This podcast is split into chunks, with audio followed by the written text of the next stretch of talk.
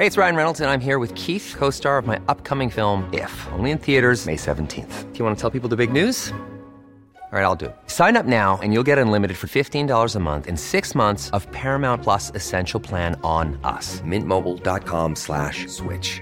Upfront payment of $45 equivalent to $15 per month. Unlimited over 40 gigabytes per month. Face lower speeds. Videos at 480p. Active Mint customers by 531.24 get six months of Paramount Plus Essential Plan. Auto renews after six months. Offer ends May 31st, 2024. Separate Paramount Plus registration required. Terms and conditions apply if rated PG.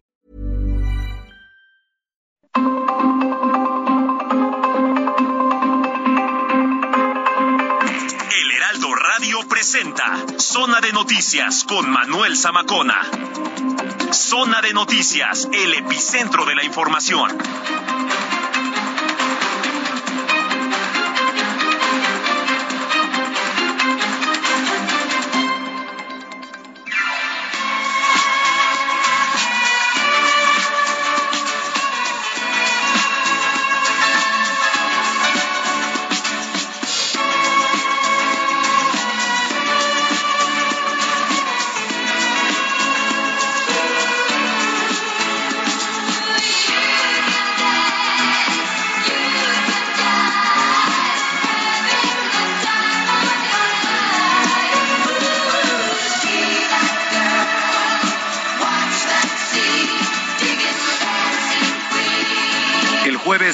Palacio de Buckingham anunciaba a través de un comunicado oficial que la reina Isabel II del Reino Unido murió pacíficamente en Balmoral a la edad de 96 años.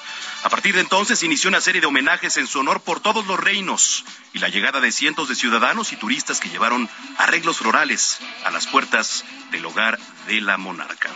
Casi de manera inmediata fue proclamado Rey Carlos III, quien dio un mensaje a través de un comunicado para lamentar la muerte de su madre. Y el viernes, el día de ayer, se reunió con la ministra Liz Truss para estar presente en la misa que dio inicio a los 10 días de luto, con un repique de campana. Bueno, tras la proclamación, las banderas ya no van a ondear a media asta desde mañana. Tengo en mis manos un periódico que saca el día de ayer el impreso del Heraldo de México, una portada histórica en donde dice en letras en inglés, Dios salve a la reina.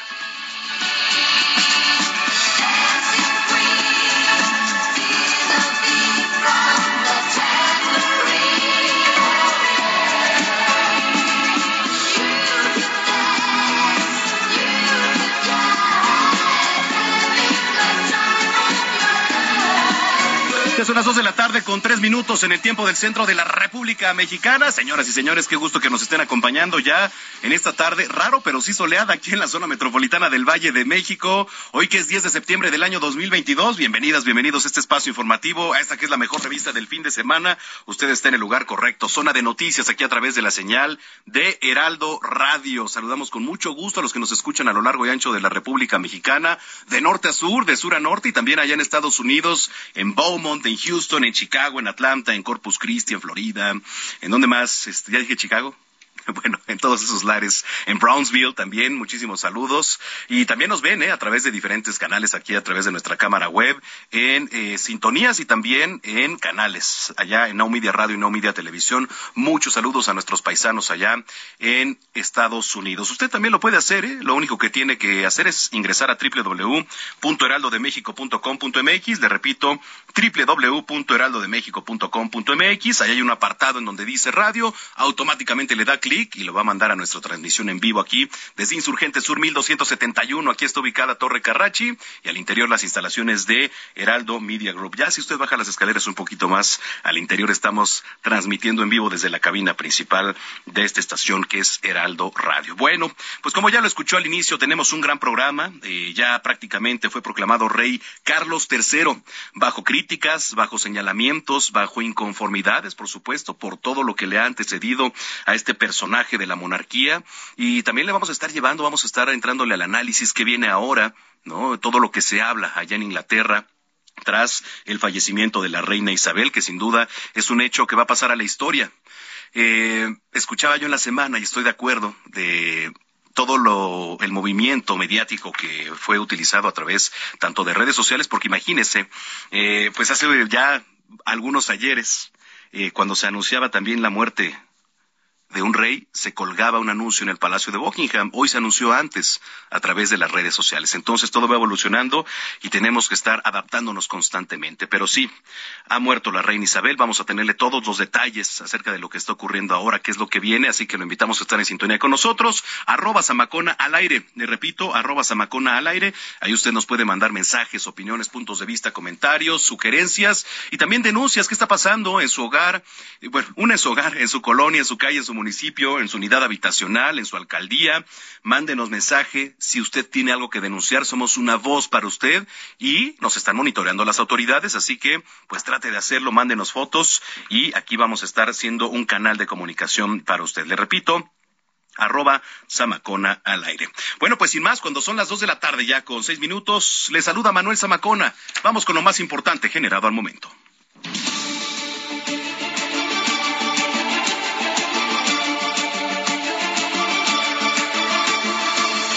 Platico que el rey Carlos III fue oficialmente proclamado este sábado monarca del Reino Unido, lo que abre una nueva era en la historia de un país que se prepara para despedir a Isabel II, símbolo de estabilidad durante siete décadas.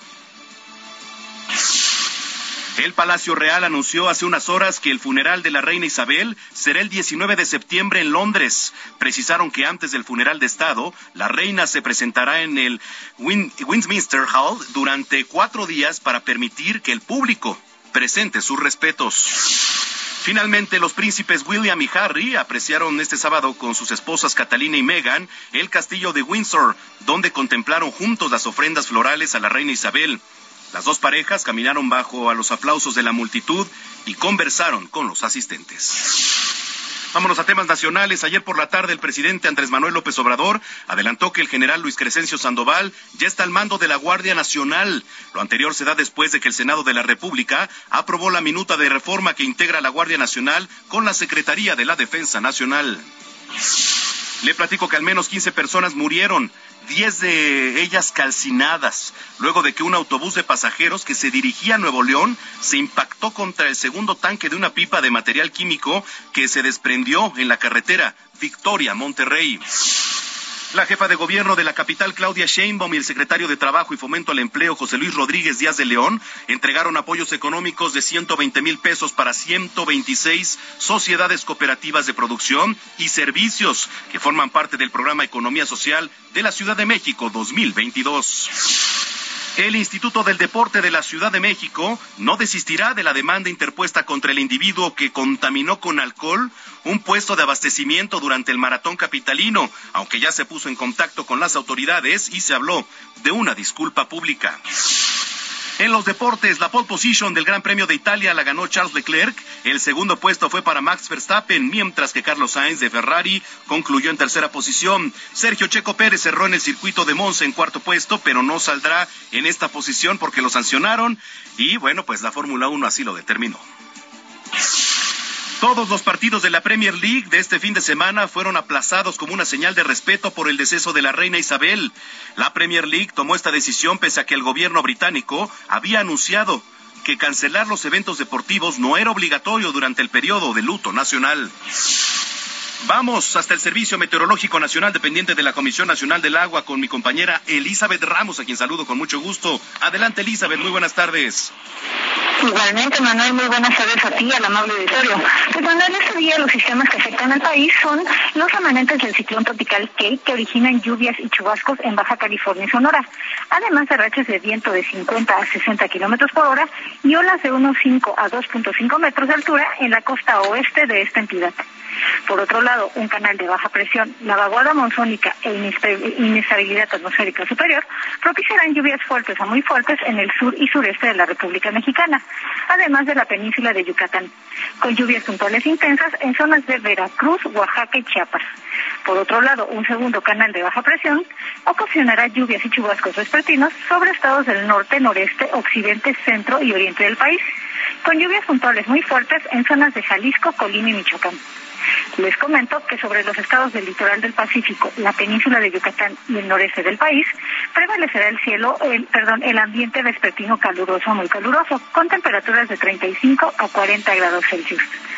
Finalmente, para la Ciudad de México se pronostica una temperatura máxima de 24 a 26 grados Celsius, cielo medio nublado a nublado y hay una probabilidad del 40% para lluvias aisladas principalmente en el sur de la ciudad. Así que tomen sus precauciones. Este es el pronóstico. Regresamos contigo, Manuel. Gracias, Elizabeth. Saludos. Un abrazo, buen día. Igualmente, Elizabeth Ramos, desde el Servicio Meteorológico Nacional. Vamos a ver cómo está la vialidad a esta hora de la tarde. Javier Ruiz, adelante, Javier.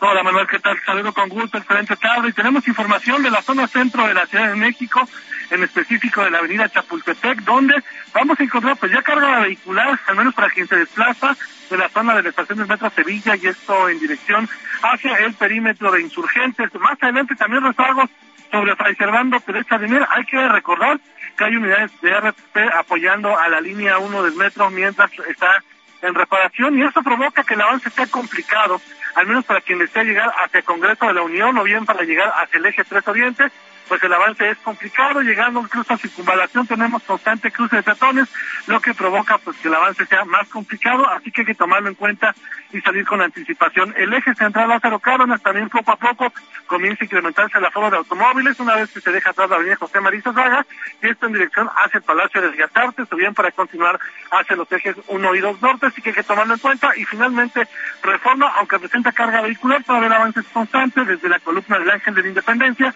y para llegar al entronque con la avenida de los insurgentes. De momento, Manuel, es el reporte que tenemos. Muchas gracias, estamos pendientes, Javier. Estamos atentos, hasta luego, ¿eh?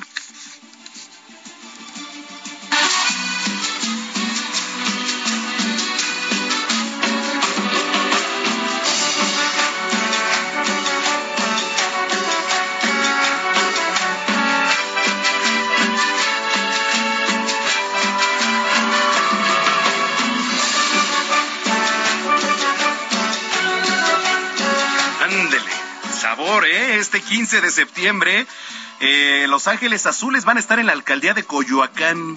La demarcación informó que después de dos años este lugar eh, turístico no está listo para recibir cerca de, imagínense, 100 mil personas. ¿Dónde van a meter a 100 mil personas? Bueno, no sé, 100 mil personas a lo largo del día.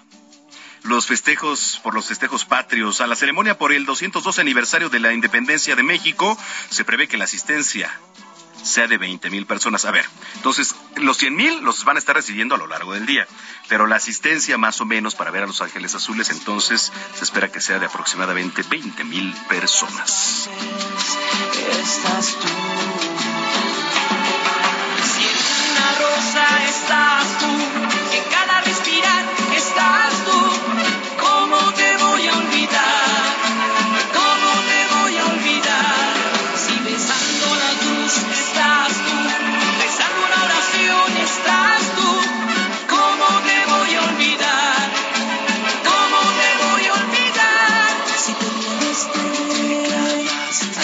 Noticias, el epicentro de la información. Bueno, ya son las 2 de la tarde con 13 minutos en el tiempo del centro del país. 18 pasajeros, le platicaba, 18 pasajeros murieron calcinados en un carreterazo, bueno, así se le llama el carreterazo allá en Tamaulipas. En esta entidad está Carlos Juárez, nuestro corresponsal, a quien saludo como siempre con gusto. Adelante, Carlos, cuéntanos.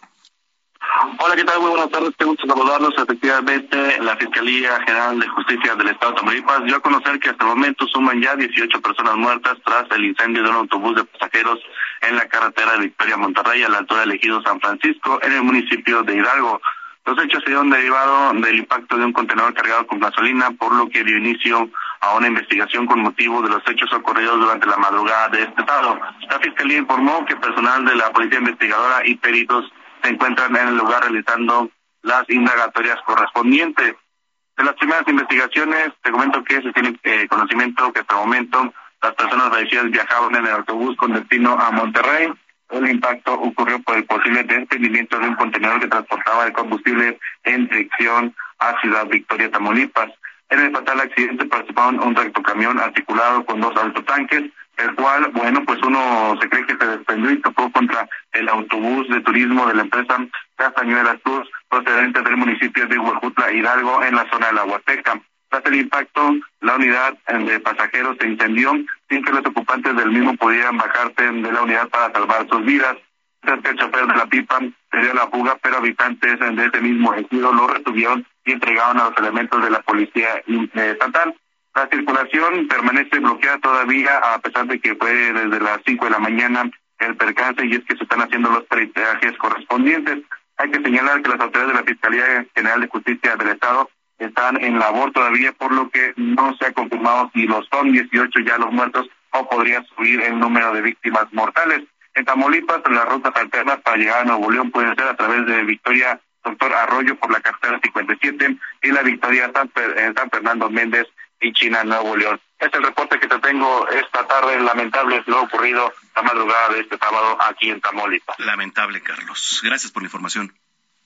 Muy buenas tardes. Buenas tardes, Carlos Juárez, desde Tamaulipas. Y vamos hasta Jalisco. Eh, hay afectación en viviendas, en vehículos por las fuertes lluvias. Mayeli Mariscal, cuéntanos adelante. Hola, ¿qué tal? Muy buenas tardes. Pues así es, más de 30 casas afectadas debido al ingreso de agua en más de un metro de altura que subió al interior de estas viviendas.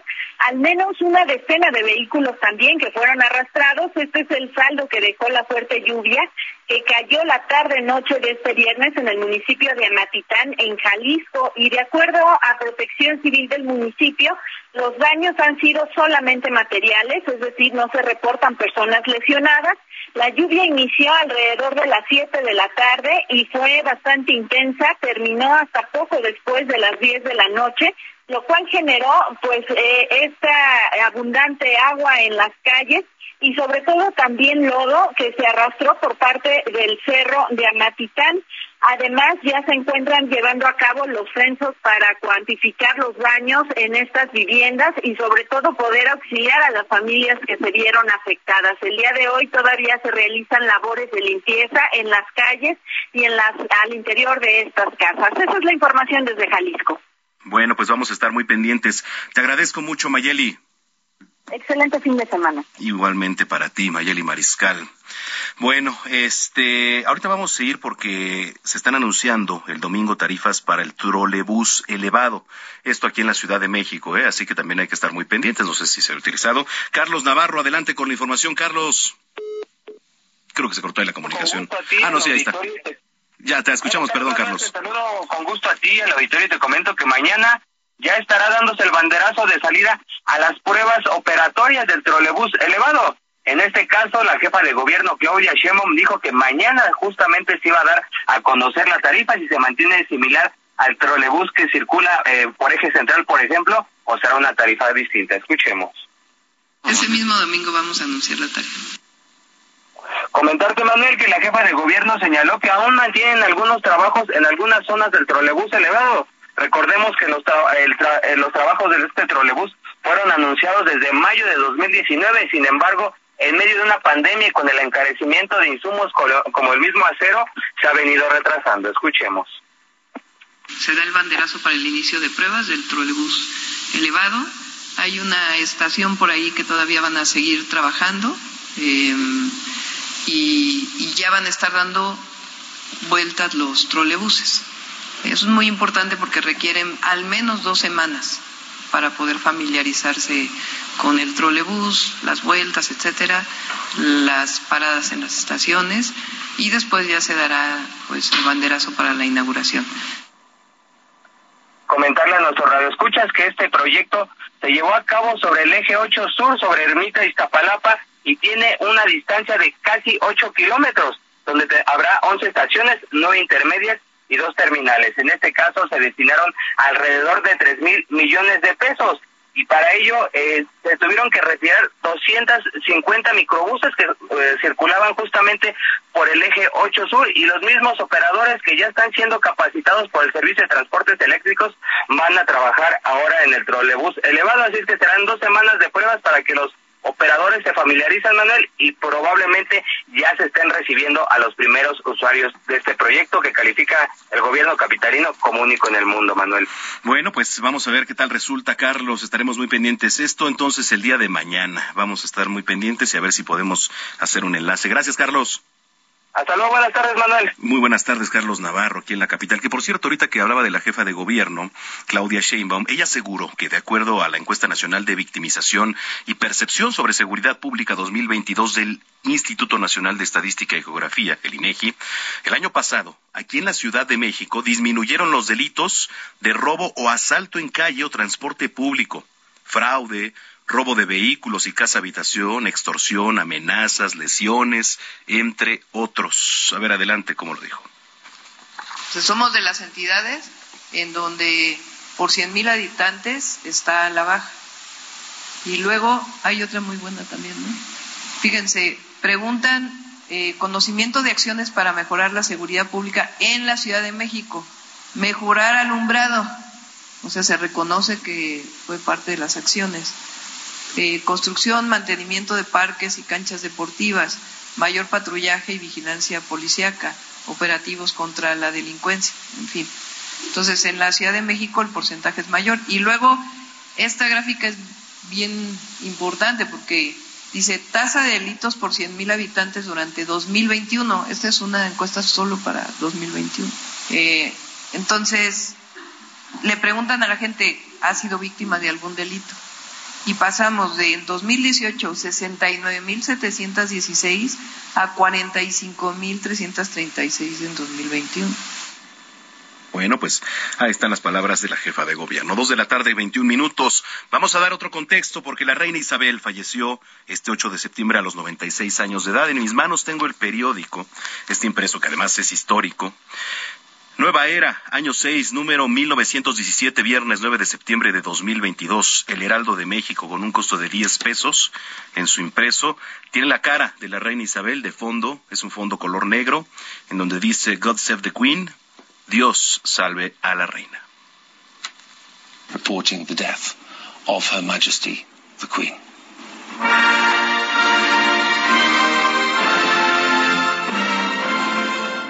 La reina Isabel II murió 8 de septiembre de 2022 en su residencia de Balmoral, en Escocia, a los 96 años, después de un reinado de 70 años. Fue a las 6 y 30 de la tarde, tiempo de Inglaterra, y 12.30, tiempo de la Ciudad de México, cuando se comunicó sobre el fallecimiento de la reina, anunció el Palacio de Buckingham en un comunicado oficial. Elizabeth Alexandra Mary Windsor nació el 21 de abril de 1926, pero como hija mayor de Alberto, el duque de York, y Elizabeth Bowes Lyon, no estaba en línea directa para convertirse en reina. El padre de Isabel se convirtió en rey luego de que su tío abdicara la corona, por lo que ella resultaría heredera al trono. El 20 de noviembre de 1947 se casó con el príncipe Felipe de Grecia y Dinamarca. Su primo tercero, el príncipe Carlos, heredero del trono, nace en 1948, seguido de Ana en 1950, Andrés en 1960 y Eduardo en 1964. En 1952, con tan solo 25 años, se convirtió en reina tras el fallecimiento de su padre. La reina Isabel protagonizó el reinado más extenso de la historia británica, y solo para entenderlo, su reinado comenzó cuando Winston Churchill era primer ministro y vio pasar a 15 ministros más. Se reunió con 14 presidentes de Estados Unidos y cuatro papas. Presenció el desarrollo de la Segunda Guerra Mundial, la Guerra Fría y varios momentos históricos más. En junio de este año se celebró el jubileo, festejo por sus 70 años en el reinado. Para muchos, la monarca fue el único punto constante en un mundo que cambiaba rápidamente. Thank you for everything. That's very kind.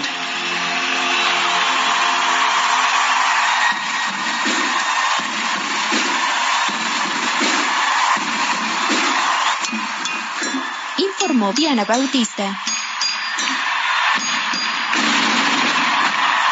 Muchas gracias.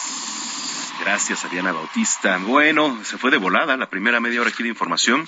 Vámonos con la primera rolita. Comenzamos con las efemérides musicales. 10 de septiembre de 1991, la banda estadounidense Nirvana lanza el clásico titulado Smell Like Teen Spirit del álbum Nevermind. Dos de la tarde, 24 minutos. Vamos a ir a una pausa. No le cambie ustedes aquí en Zona de Noticias. Al regresar vamos a platicar con la doctora Aribel Contreras, internacionalista, la nueva era de Carlos III al frente de la monarquía.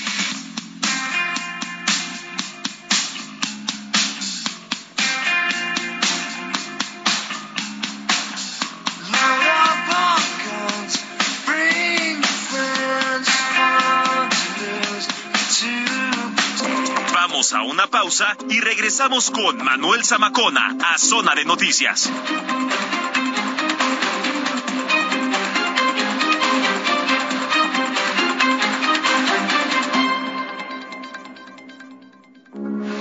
Heraldo Radio, con la H que sí suena y ahora también se escucha. Estamos de regreso en Zona de Noticias con Manuel Zamacona por el Heraldo Radio.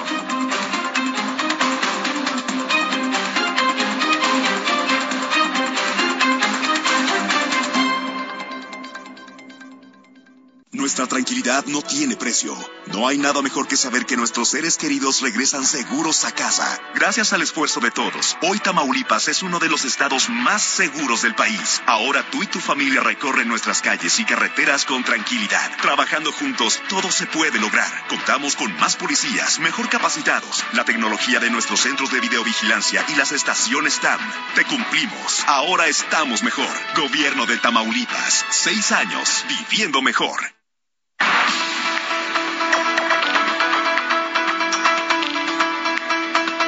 Bueno, ya son las 2 de la tarde con 31 minutos en el tiempo del centro del país. Ahorita le voy a platicar porque ayer tuve la oportunidad de estar ahí en Puebla.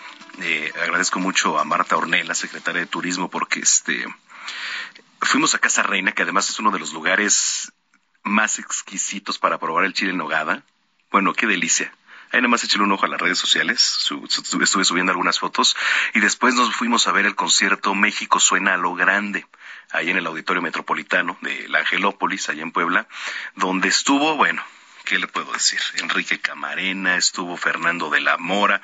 Pero bueno, ahorita le voy a platicar sobre eso porque sí quiero que, que ahondemos un poquito en el tema. Quiero platicarle cómo estuvo y para que usted se dé una idea si en estos días tiene pensado visitar Puebla o usted nos escucha por allá, también dar un pequeño recorrido. Pero bueno, vamos a regresar al tema de la reina Isabel, que sin duda pues va a ser eh, para empezar, ya es un hecho histórico, ¿no? El fallecimiento de la reina Isabel, el fin de una era y el comienzo de una nueva.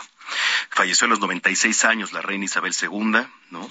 Y también, pues, con su partida, se llega al fin de una era que marcó una época entre señalamientos, entre influencias políticas, por supuesto, económicas a nivel mundial.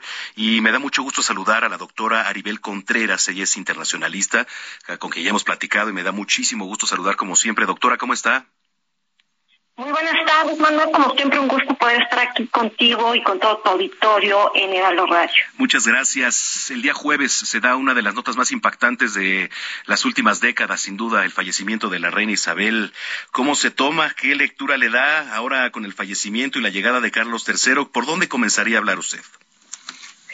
Comenzaría, Manuel, por eh, explicarle a tu auditorio por qué es un tema obligado de la cobertura de medios nacionales e internacionales. Es decir, al eh, cerrar este ciclo con el deceso de la reina, no es nada más que haya un impacto al interior del Reino Unido.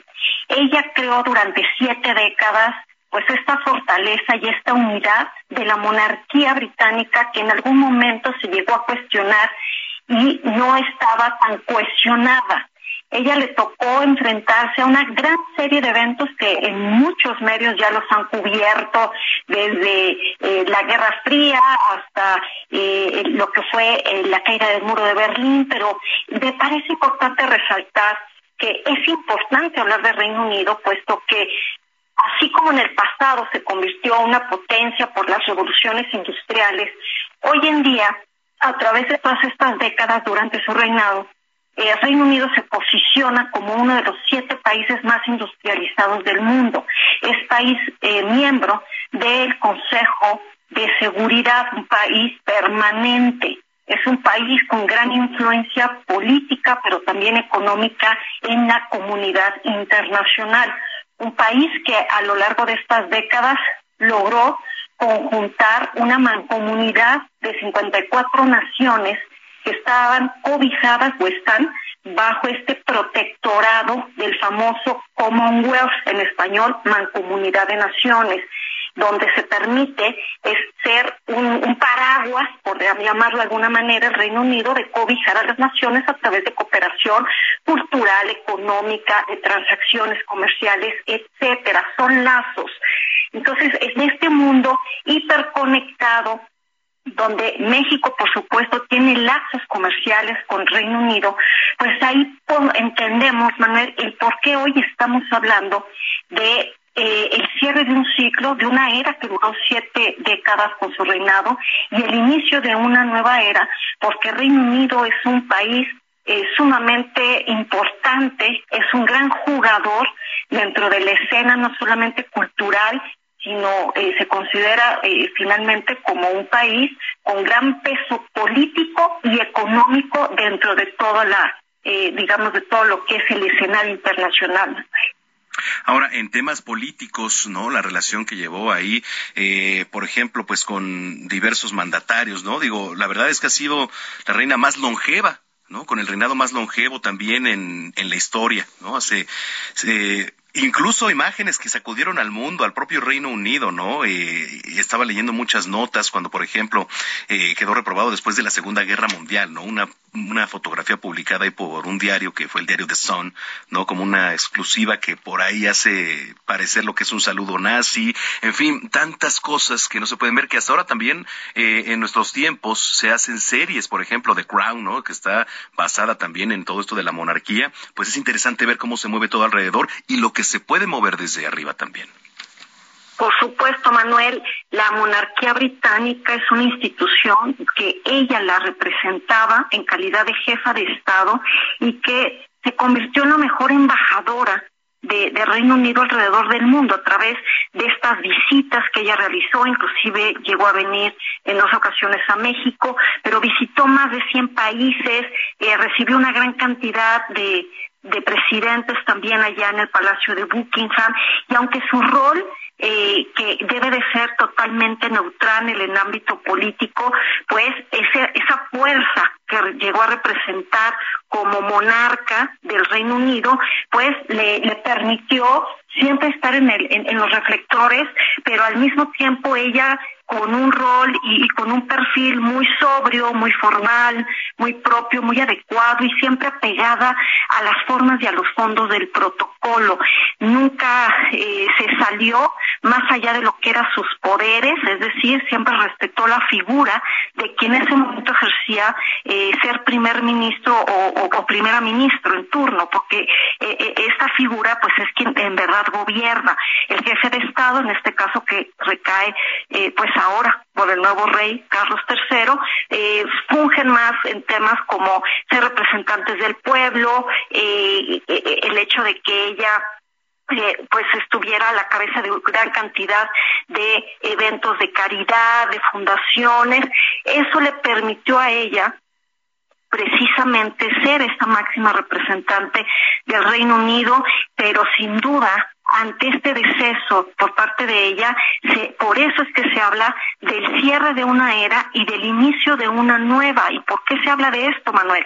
Porque debemos de recordar que hay países que como Australia que ya desde hace 30 años han cuestionado el estar bajo este cobijo de la monarquía británica y que inclusive han puesto sobre la mesa en un referéndum eh, hace mucho tiempo atrás de que deberían de moverse hacia una república, algo que ya sucedió hace un año en Barbados, algo que ya se está planteando desde hace tiempo atrás en otras naciones y que por lo tanto esa va a ser ahora la apuesta política a la que se le deberá de dar eh, un horizonte muy claro por parte del rey Carlos III, porque ahorita ah, o continúa esta ruta que, que creó la, eh, la reina Isabel II, o bien puede venir un debilitamiento monárquico al interior del Reino Unido, Manuel.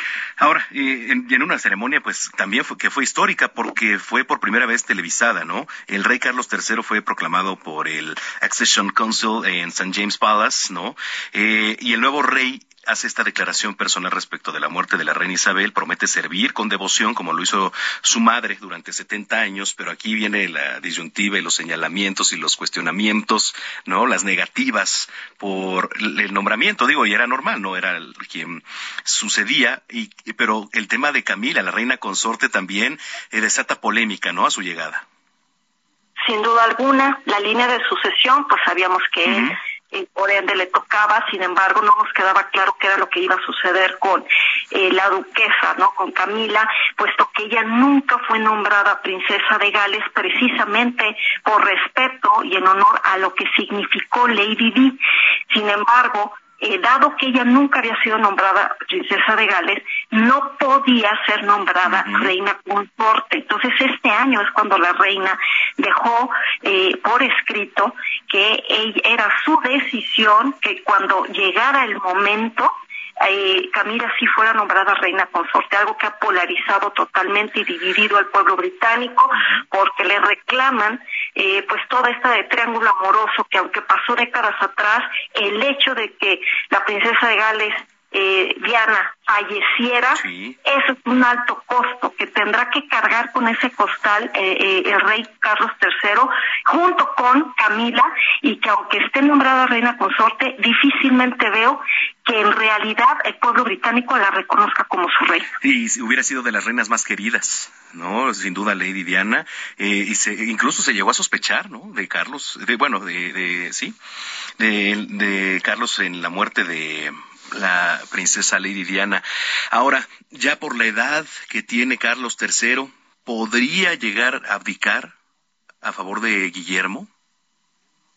Fíjate que ese planteamiento lo han dado varios analistas británicos, inclusive algunos medios dicen que pues eh, realmente ahorita está Carlos asumiendo este rol porque es una obligación que, que tiene que hacer, pero sí se cuestiona uno de si a lo mejor eh, se espera el tiempo necesario para cuando llegara a darse la coronación, que esto puede llegar a tardar hasta más de un año, y a lo mejor en el Inter él decide abdicar a favor del ahora príncipe de Gales, eh, Guillermo, y por lo tanto eh, son temas que conforme vaya pasando el tiempo se tendrán que ir acomodando me parece que él tendrá que ir preparando a su hijo para cuando llegue el momento y ahorita lo que más importa es la institucionalidad de la monarquía. Si él logra dar eso y logra dar ese mensaje de unidad y de continuidad, me parece que podrá seguir. Sin embargo, si los asesores consideran que él está poniendo en riesgo no solamente lo que significa ser el monarca, el rey, sino lo que significa ahorita también pues todos estos intereses eh, geopolíticos por parte del Reino Unido, eh, estos debacles económicos que ya tendrá que resolver la primera ministra eh, Liz Truss. Entonces, en paralelo, un nuevo rey, una nueva ministra, primera ministra en Reino Unido, no es un tema fácil, Manuel, y, en tiempos de convulsión económica, de guerra en Ucrania y de gran afectación al interior eh, de Reino Unido por esta inflación y todos estos movimientos de tsunamis económicos, me parece que no será nada fácil ni para el rey Carlos III, pero tampoco para la ministra eh, Liz Truss y por lo tanto el pueblo británico lo que quiere es que se resuelvan todos los problemas a los que ahorita ellos se están enfrentando, además del duelo nacional que vive. Doctora, eh, me dio mucho gusto platicar con usted como siempre. Gracias por tomarnos las llamadas y si lo permite, pues estos días estar en contacto. Un gusto y un fuerte abrazo, Manuel. Hasta pronto y un buen fin de semana. Igualmente, para ti, doctora Aribel Contreras, internacionalista. Dos de la tarde, 43 minutos. En Soriana, por México lo damos todo. Aprovecha hasta un 70% de descuento en ropa primavera-verano para toda la familia. Y además 25% de descuento en edredones, sábanas y almohadas. Sí, 25%. Soriana, la de todos los mexicanos. A septiembre 12, excepto invierno. Aplica restricciones. Bueno, pues, ¿cómo será el reinado ahora de Carlos III, de quien ya platicábamos? Es una pieza especial de Diego Iván González. Our sorrow, let us remember and draw strength from the light of her example. On behalf of all my family, I can only offer the most sincere and heartfelt thanks for your condolences and support. En el momento en que murió la reina Isabel II, su hijo mayor, Carlos, automáticamente se convirtió en monarca. Como soberano, ha optado por tomar el nombre de rey Carlos III. Todos los derechos y responsabilidades de la corona ahora recaen en el rey Carlos III. Se convierte en jefe de Estado, no solo en Gran Bretaña, sino también en otros 14 reinos de la mancomunidad británica, incluidos Australia y Canadá. Se convertirá en jefe de la mancomunidad de 56 miembros, aunque ese no es un puesto hereditario, luego de que los líderes de la mancomunidad acordaron su sucesión en el cargo en una reunión en Londres en 2018. El rey Carlos III se convirtió en jefe de las Fuerzas Armadas Británicas, del Servicio Judicial y el Servicio Civil, y es el gobernador supremo de la Iglesia de Inglaterra. Es la fuente del honor, lo que significa que todos los honores, como los títulos de caballero, ahora se otorgarán en su nombre. A lo largo de su vida, el rey Carlos III ha defendido las medicinas alternativas y las técnicas de agricultura orgánica. En 1984 atacó los tacones de vidrio y las torres de hormigón de la arquitectura moderna. Lleva décadas advirtiendo de los peligros del cambio climático. En los llamados memorandos de la araña negra, planteó los temas que le preocupaban directamente a los ministros. En un documental de la BBC para conmemorar sus 70 cumpleaños, Carlos reconoció haber ofendido a algunos con sus intervenciones pasadas. Prometió no entrometerse en asuntos controvertidos una vez soberano, diciendo que operaría dentro de los parámetros constitucionales. En próximos días, el monarca seguirá con sus tareas de Estado para dar continuidad y seguridad al pueblo británico.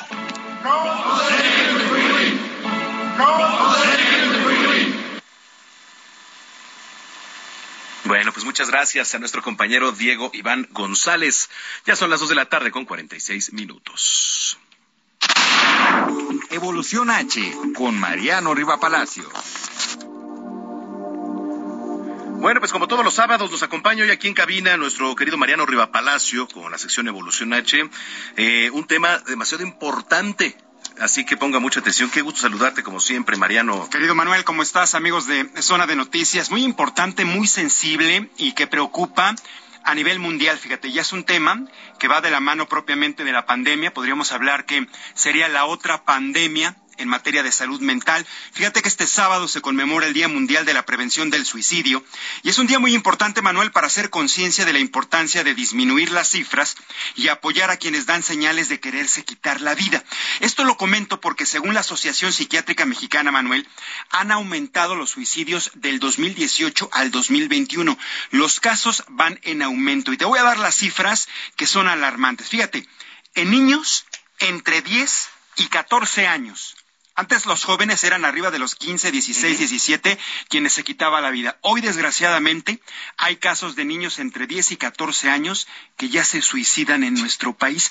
Y en ese caso en específico hubo un aumento del 37% en México. Desgraciadamente no nos enteramos, son casos muy sensibles, a veces no se comparten, pero están registrados y los da a conocer precisamente la Asociación Psiquiátrica Mexicana. En el caso de adolescentes, mujeres entre 15 y 18 años, Manuel, el aumento fue del 12%. Y ahí te va un tercer caso muy interesante. Un aumento del 7% en jóvenes que tienen pensamiento suicida. A lo mejor no llegan eh, precisamente al acto de quitarse la vida, pero de que tengan un pensamiento suicida, que lo externen, que lo digan, que lo dejen ver, aumentó un 7%. Que lo sugieran, ¿no? que lo sugieran. Que una persona sugiera que se quiera quitar la vida, al principio puede ser que te suena, ah, mira, este cuate me está tomando el pelo, ¿no?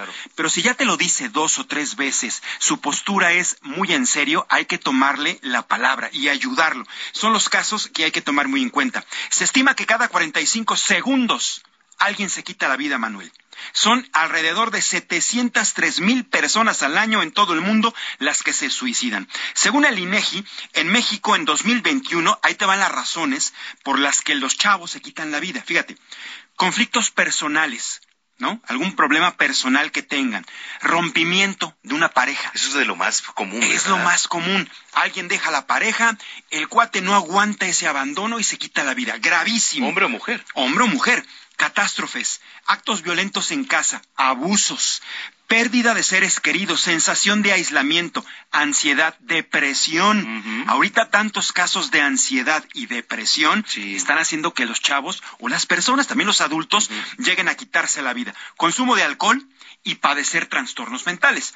Precisamente la Asociación Psiquiátrica Mexicana da a conocer nueve señales de advertencia. Ahí le van y invito a las personas que nos estén escuchando que estén al tanto de sus seres queridos y si dan alguna de estas nueve señales, atentos porque pudiera tratarse de una persona que se quiere quitar la vida. Primero, hablar de querer morirse, o desear matarse de forma presencial o que lo externen ahora en las redes sociales. La segunda señal, sentirse vacío o desesperado. Tercera, sentirse atrapado o pensar que no hay solución a los problemas. Una persona que te dice no hay solución, no hay solución, no, no hay solución, aguas puede estar pensando en quitarse la vida. Otro indicador, sentir dolor físico y emocional insoportable.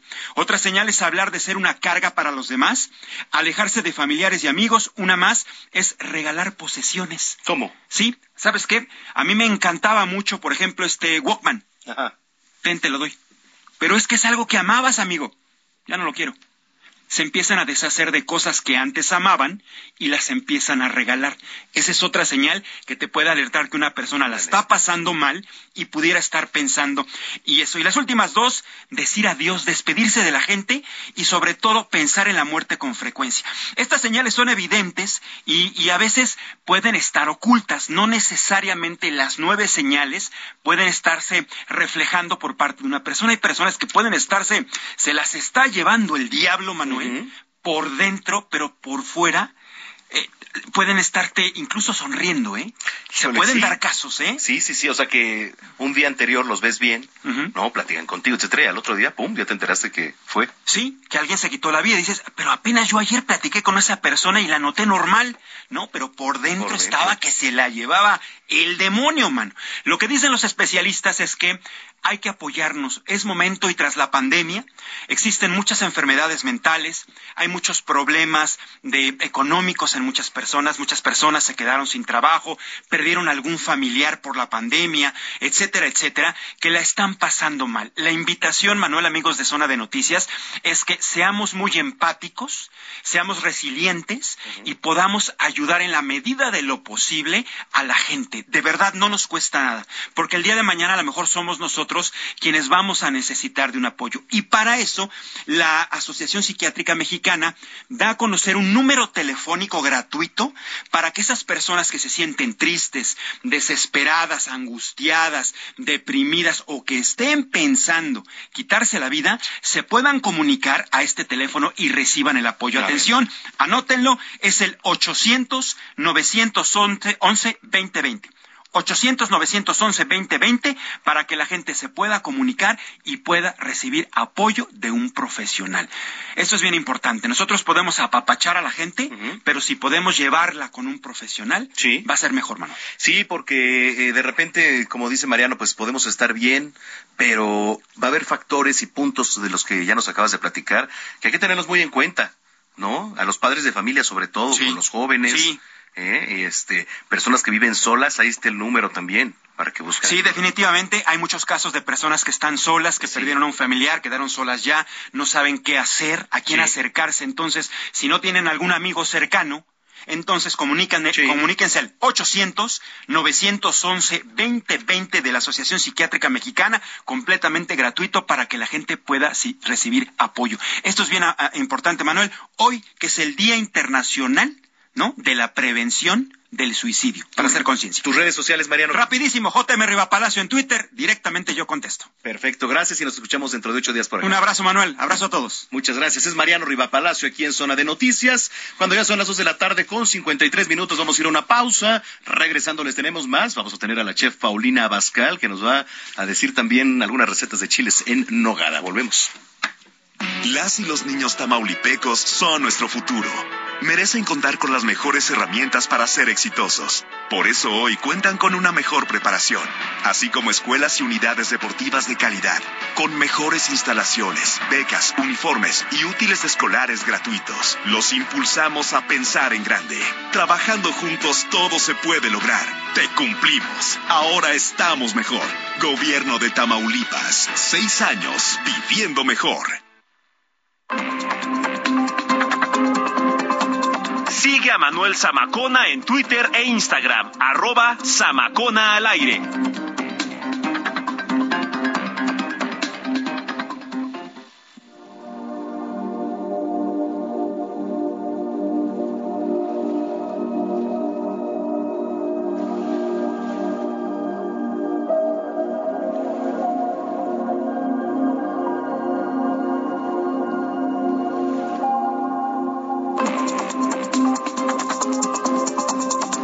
A Manuel Zamacona en Twitter e Instagram, arroba Zamacona al aire. Vamos a una pausa y regresamos con Manuel Zamacona. Hiring for your small business? If you're not looking for professionals on LinkedIn, you're looking in the wrong place. That's like looking for your car keys in a fish tank. LinkedIn helps you hire professionals you can't find anywhere else, even those who aren't actively searching for a new job but might be open to the perfect role. In a given month, over 70% of LinkedIn users don't even visit other leading job sites. So start looking in the right place. With LinkedIn, you can hire professionals like a professional. Post your free job on linkedin.com slash people today. Zamacona a Zona de Noticias.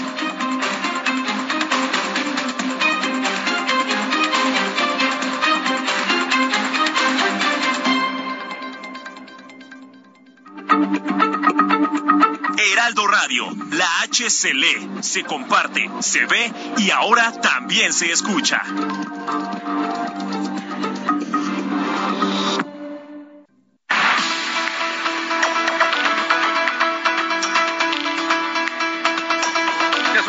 Tarde con un minuto en el tiempo del centro de la República Mexicana. Muchísimas gracias por continuar con nosotros. Si es que ya estaba en sintonía, si lo acaba de hacer, bienvenida, bienvenido a este espacio que es la mejor revista del fin de semana. Usted está en el lugar correcto, zona de noticias, a través de la señal de Heraldo Radio.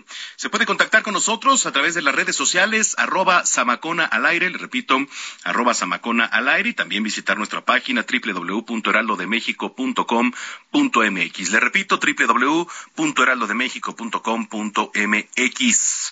Eh, ahí va a encontrar usted un apartado que dice radio, le da clic y automáticamente lo, lo, manda a nuestra transmisión en vivo desde Insurgente Sur 1271. Aquí está ubicada Torre Carrachi y al interior las instalaciones de Heraldo Media Group. Más abajo la cabina principal, desde donde estamos hablándole, acompañándole a usted y que, bueno, pues nosotros tan agradecidos por eh, elegir informarse con nosotros. Tenemos muchos temas todavía en la mesa, así que, bueno, pues vamos ya directamente con la información. Por cierto, que estaba viendo que Hoy es Día Mundial de la Arepa. ¿Te gustan las arepas, Gina? Sí, me gustan bastante. Buenas tardes, Manuel. Buenas tardes a todos. Gina Monroy es nuestra jefa de información. Mira, en julio del año 2012, la organización Venezolanos en el Mundo, a través de sus representantes Rafael Murad, Luisiana La Cruz y Tony de Viveros, decidieron organizar un evento destinado para apoyar a los venezolanos que se encuentran en el exterior y, bueno, a su vez promover la integración y unión de los mismos en cualquier lugar del mundo en donde se encuentren. Y entonces surgió la idea de organizar un evento que pues lograra movilizar a la mayor cantidad de venezolanos y realizaron un arepazo mundial que tuvo una excelente pues bienvenida, digamos, respuesta. A partir del año, del año 2013 se escogió cada segundo sábado del mes de septiembre, o sea, un día como hoy, como el Día Mundial de la Arepa.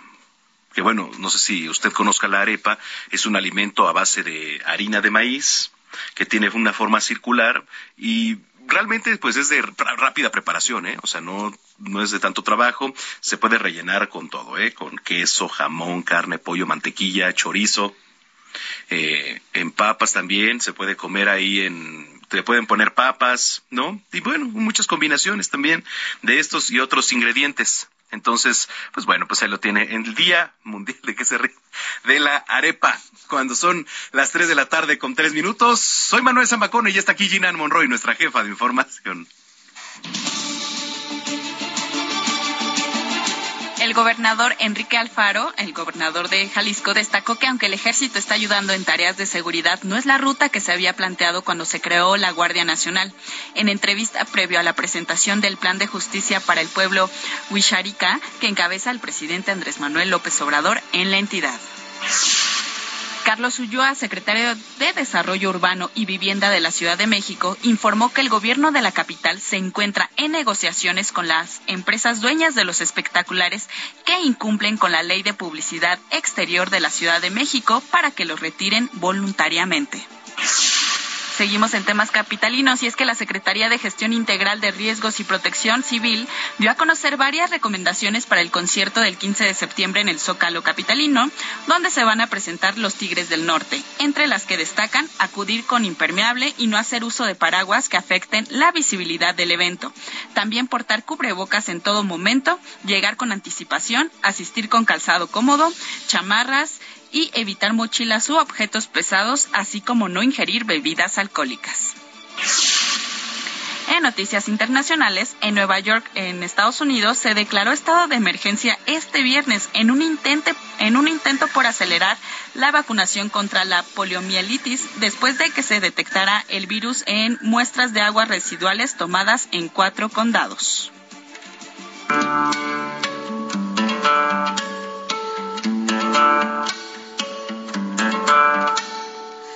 You were riding your bike to the sound of it's no big deal. And you're trying to lift off the ground on those old two wheels. Bueno, pues debido al fallecimiento de la reina Isabel II, en redes sociales cientos de artistas, eh, pues prácticamente de todo el mundo, reaccionaron por la muerte de la monarca. Uno de ellos fue este Harry Styles, este eh, cantante británico. Y es que esa misma noche se presentó en el Madison Square Garden, esto en Nueva York, como parte de su gira, donde pidió a los asistentes que se unieran a él durante una ronda de aplausos. Él declaró únanse a mí en una ronda de aplausos por 70 años de servicio de la monarca, la reina Isabel, y también Elton John me parece que estaba en un concierto y de igual manera, pues eh, donó unas palabras para la reina Isabel II. Sí, sí, sí. Ay, no había abierto mi micrófono. Sí, sí, sí. Lo vi a, Sir Elton John. Bueno, pues ahí está. Las reacciones en el ámbito musical tras el fallecimiento de la reina Isabel. Sí, porque viene también el funeral, ¿no? Que va seguramente a reunir a bastantes jefes de Estado, personalidades. Sí, se dice que justo Elton John y Adele son de los que podrían cantar durante el funeral. Así es, Manuel. ¿Tus redes sociales? Arroba Ginis28. Muy bien, perfecto. Muchas gracias, Gina. Gracias, hasta luego. You can let it go. You can throw a party full of everyone you know. Not invite your family cause they never showed you love. You don't have to be sorry for leaving and growing up. Zona de noticias, el epicentro de la información. Ya son las 3 de la tarde con 7 minutos en el tiempo del centro de la República Mexicana.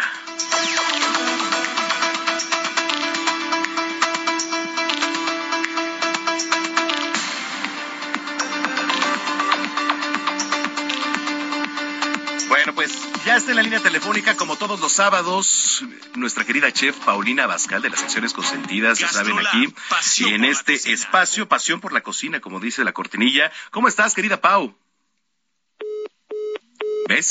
Todo por no ponerle la introducción.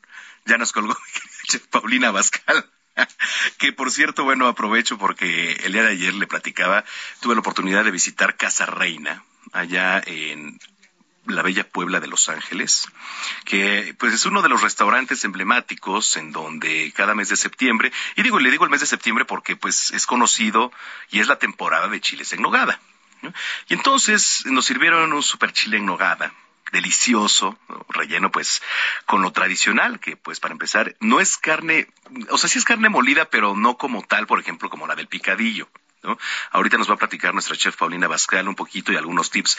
Pau, ahí nos escuchas, ¿cómo estás? Hola Manuel, ¿cómo estás? Bonito sábado para todos. Muchísimas gracias, con el gusto de saludarte. Déjame te presumo que ayer estaba diciendo me fui a Puebla, probé un chile en nogada delicioso ahí en Casa Reina y este Ajá. y bueno, pues eh, me acordé porque ¿Y te acordaste de que hoy te había quedado de preparar el picadillo? Exactamente, a ver, cuéntanos todo, por favor. Mira, Manuel, el chile en nogada es un tema muy controversial porque pues unos dicen que si va capeado, otros dicen que si no va capeado, otros dicen que si va con la carne molida, otros dicen que si va con la carne picada.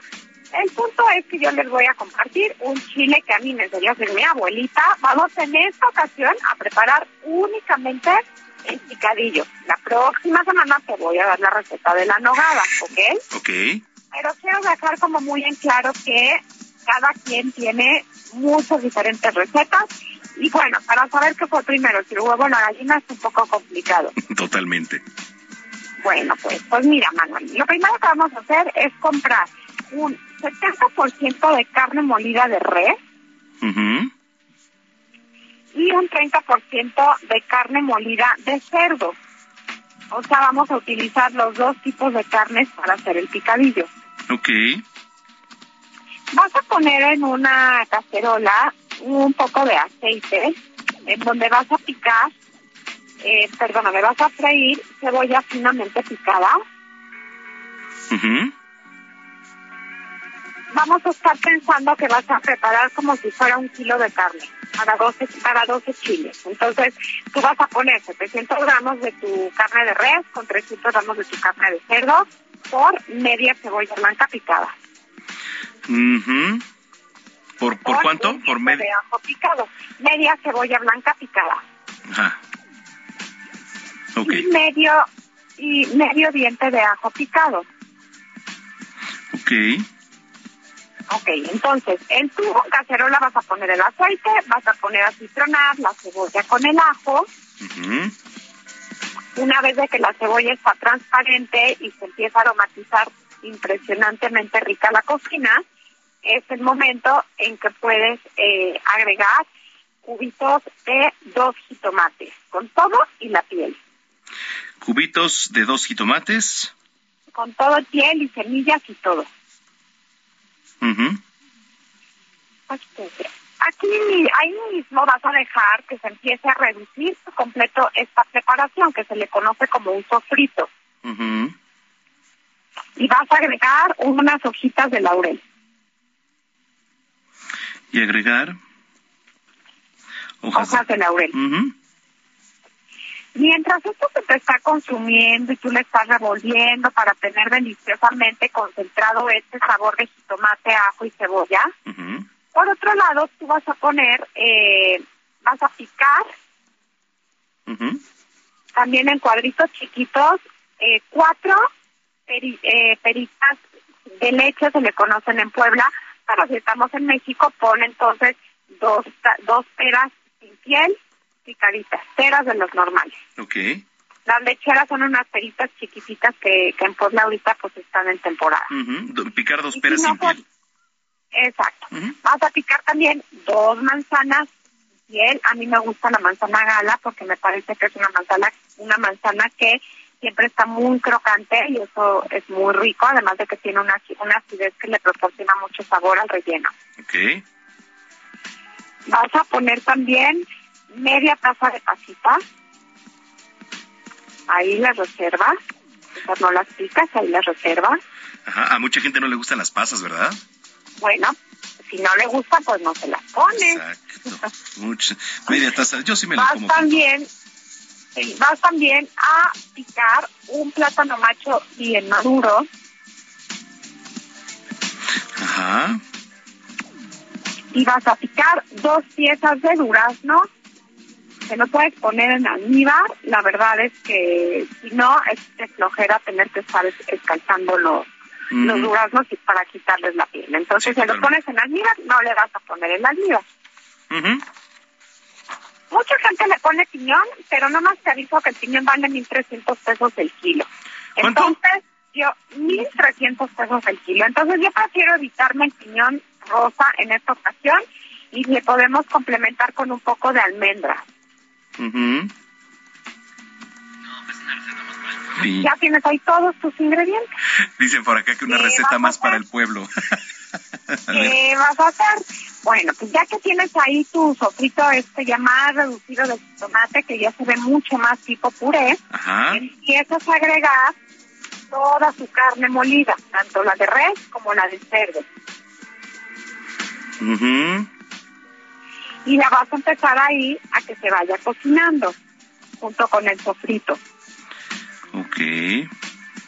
Una vez que tú te das cuenta que la carne ya empezó a caramelizar, esto que se empieza a ver pegadito en la sartén, Manuel, le vas a echar un chorrito de jerez dulce. Esto nos sirve para quitar esa parte caramelizadita, que no sabes qué deliciosa es. Sí. Aporta mucho sabor a tu picadillo y empiezas a agregar todas tus frutas que ya picaste. Ok. Vas a terminar sazonando con sal, pimienta y dejas que todo tu picadillo se haga amigo de todos estos aromas, estos ingredientes mágicos y deliciosos y que por supuesto se reduzcan todos los líquidos para que te quede pues muy concentradito y rico tu picadillo y cuando rellenes el chile pues no se te esté saliendo todo el picadillo. Ok, perfecto, correcto. Esta es la carne. Empiezo a escuchar. Ok, a ver, esto entonces es el preparado, la carne de lo que lleva adentro el chile. Ok, a ver, entonces, ¿está completo ya para que se lo pueda reiterar a, nuestro auditorio? Claro. A ver, ahí les va, señores, señores, tomen nota, por favor. Eh, necesitamos 70% de carne molida de res y 70% de carne molida de cerdo. Luego, en una cacerola vamos a poner aceite y vamos a poner a freír una cebolla finamente picada para aproximadamente 12 chiles. ¿Es correcto eso? Correctísimo. 700 gramos de carne eh, por media cebolla picada, eso es muy importante. Y medio diente de ajo picado también. ¿Vale? Después eh, hay que agregar cubitos, cubitos de dos jitomates con todo y piel. ¿Vale? Vamos a dejar que se empiece a reducir el sofrito y después le vamos a agregar hojas de laurel. ¿Vale? En otro escenario vamos a picar dos peras sin piel, dos manzanas sin piel, vamos a necesitar media taza de pasitas, picar un plátano macho maduro y picar dos piezas de durazno. Hay que evitar el piñón porque platícales cuánto vale el piñón, el kilo, mi querida Pau. 1.300 pesos el kilo de piñón rosa. Rosa. Entonces, ¿por qué lo podemos sustituir? Por almendras. Ándale, almendras. Bueno, después ya vamos a agregar la carne molida tanto de res como de cerdo, para que se vaya cocinando junto con el sofrito. Cuando ya se vaya caramelizando, le vamos a echar un chorrito de jerez y entonces las frutas que ya están picadas se las vamos a agregar. Lo vamos a sazonar con sal, pimienta y vamos a dejar que se conozcan todos estos olores, todos estos sabores para que convivan y entonces nos dé esta super receta que usted le va a poner al chile poblano. ¿Qué tal? Eh, perfecto, te digo que tú ya me estás... Oye, creo que me vas a quitar mi tracto en gastrolab, ¿eh? Sí, sí, sí, ya andamos en eso. Esa macona entra en lugar de Paulina Bascal porque es gran pero gran chef. Ya estuvo, ya estufas. Qué delicia, ¿eh? La verdad es que pues los chiles en nogada y más en esta en esta época siempre son una gran recomendación para todas, para todos. Sí, de repente es costoso, ¿no? El que el pelar la nuez, esto, el otro, pero bueno, el resultado final es lo que importa, Pau. Oye, yo me voy a disponer a hacer esta tarde 80 chiles en hogar. ¿Es en serio? Oye, pero para vender, para la familia o cómo? No, no, no, no. Cada año hago mi tradicional comida de chiles en hogar y entonces, pues a la gente cercana, a mis amigos y mi familia, les regalo y hago la comida aquí con mi familia. Ay, qué rico. Oye, pues muchas felicidades, Pau. Te debo chile, Manuel, te lo debo. Claro que sí, no te preocupes. Luego armamos uno aquí en Gastrolab. Claro que sí, Manuel. Y bueno, a toda la gente que quiere ir viendo el procedimiento, lo vamos a estar eh, pues poniendo igualmente eh, en, mis redes sociales, ya sabes, siempre nos encanta compartir. Recuerdo también que hice un maravilloso chile en nogada en, al estilo Paulina Bascal. Eh, bueno, está considerado, lo voy a hacer porque es en vivo. Sí, sí, sí. También me ven lunes, miércoles y viernes al estilo Paulina Bascal, martes y jueves en GastroLab, ya saben, en el Heraldo Televisión, canal Easy, canal de Sky y en todas las redes sociales del Heraldo Media Group. Muy bien, oye, como siempre te mando un abrazote, gracias, disfruta mucho el cocinar, que disfrutes mucho con los amigos, con la familia y te mando un abrazo. Muchas gracias. Igualmente, Manuel. Que todos disfruten mucho su fin de semana también. Gracias. Es Paulina Abascal, la chef, aquí en la sección de Gastrolab, en zona de noticias, cuando son las 3 de la tarde ya con 19 minutos. Zona de noticias, el epicentro de la información.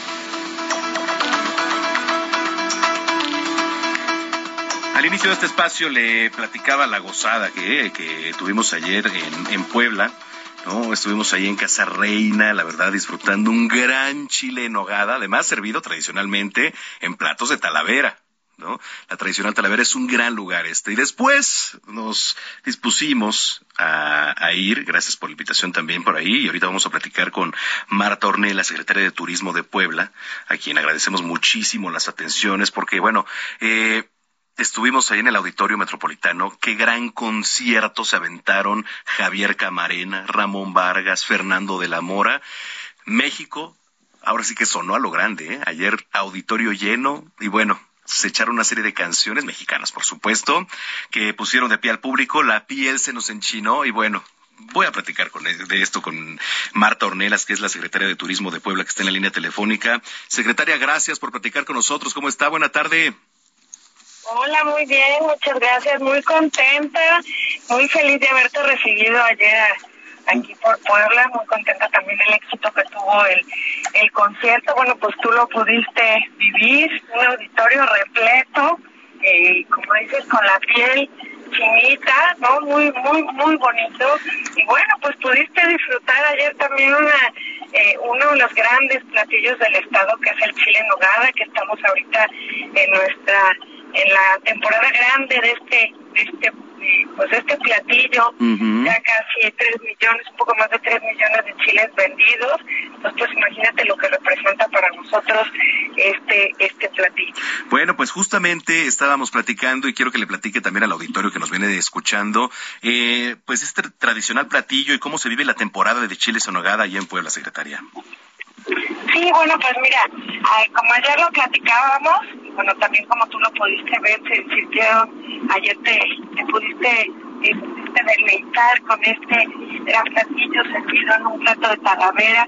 Pues cómo se vive ayer, te contaba un poco eh, la emoción que a mí me da eh, que esta temporada haya arrancado, ya casi la vamos a terminar, a mediados de septiembre ya se termina por el tema de los ingredientes, que bueno, eh, si me permites también contar cómo, cómo es esto los ingredientes al, al, público, fíjate que bueno, para que sea un chile, eh, también ayer veías que había una certificación, hay ciertos, bueno, este restaurante certifica, pues te quiero decir que los ingredientes se dan a, la a las salas del volcán. No es una manzana cualquiera, es una manzana que le llaman panochera, que es una manzana chiquita que no es tan dulce y también es un durazno criollo que también es muy chiquito, que también se da a las salas del volcán en la región San Nicolás, de Calpan, de Huejotzingo. Entonces, bueno, es, solamente se dan una vez al año, la nuez también, que es nuez de Castilla.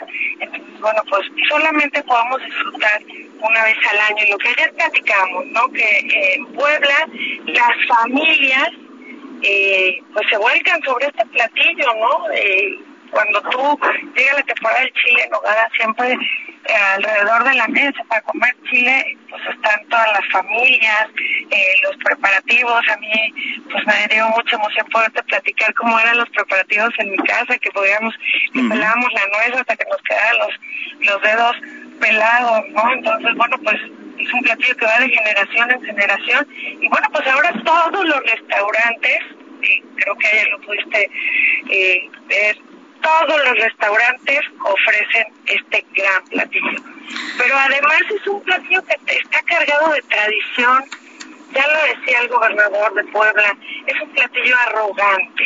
Eh, eh, todo esto, este platillo tiene una, una historia muy bonita que cuando viene Agustín de Iturbide el 28 de agosto le sirven este platillo y como un postre, ¿no? Entonces, que si es capeado, ¿no? Claro que es capeado, ya los resultados arrojan que sí era capeado, porque además el capeado te daba estatus, solamente lo podía comer la gente pues que tenía dinero para comprar el huevo que era muy caro.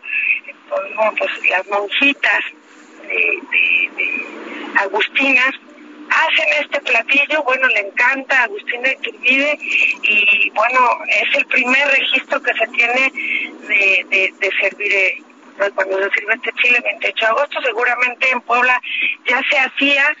Fíjate que yo platicando, si me permites también contar la historia, platicando con un gran investigador de, de, del chile nogada, nos decía que la nogada Ah. eh, viene también, ¿perdón? Sí, vamos a vamos a retomar esta historia justo para, para que nos platique esta historia. Vamos a una pausa, no me cuelgue secretaria para que le cuente al público. ¿Vale? Sí, claro que no, pero gracias. Estamos platicando con Marta Orrell, la secretaria de Turismo de Puebla. Vamos y venimos, no le cambie. Vamos a una pausa y regresamos con Manuel Zamacona a Zona de Noticias.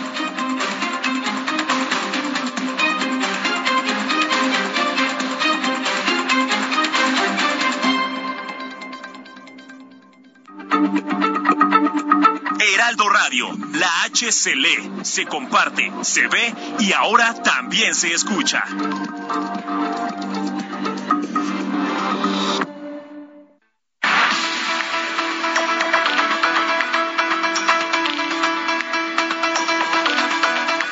Bueno, pues ya son las 3 de la tarde con 31 minutos en el tiempo del centro de la República Mexicana.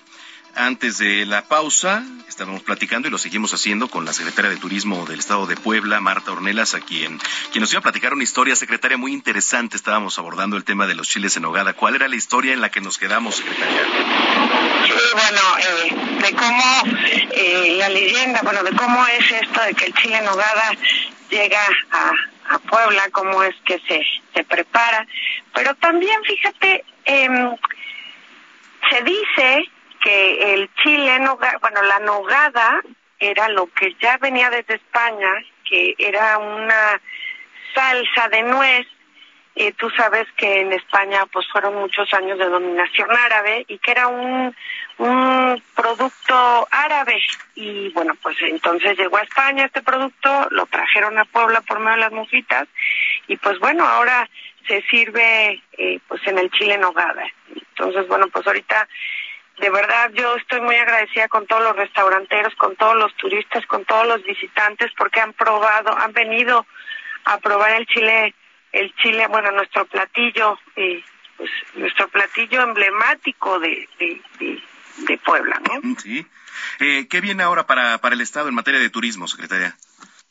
Bueno, pues mira, eh, el turismo en Puebla, nosotros nos ha pedido el gobernador que eh, nuestros ejes fundamentales tengan que ser con los y, em- con los artesanos, con las cocineras tradicionales.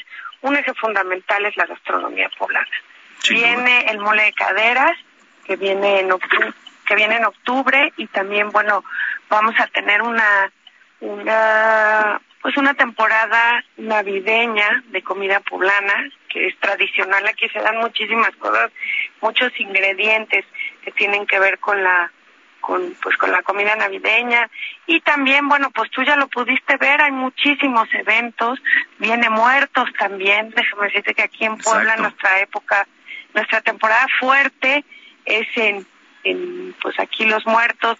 Te invitamos invitamos a todo el público a que conozca. Tenemos los altares de de Huaquechula tenemos eh, el festival que es patrimonio del estado en Chignahuapan de la luz y la vida y bueno por todo el estado se preparan altares se preparan festivales se preparan muchísimas cosas y bueno pues es una temporada muy alta los invitamos a Puebla Mira, quedamos a una hora cuarenta y cinco de, de la Ciudad de México, la verdad. Cualquier día que ustedes desde la Ciudad de México decidan venir, una hora cuarenta y cinco estarán por aquí en Puebla. Perfecto, pues por ahí nos estaremos dando una vuelta ahora.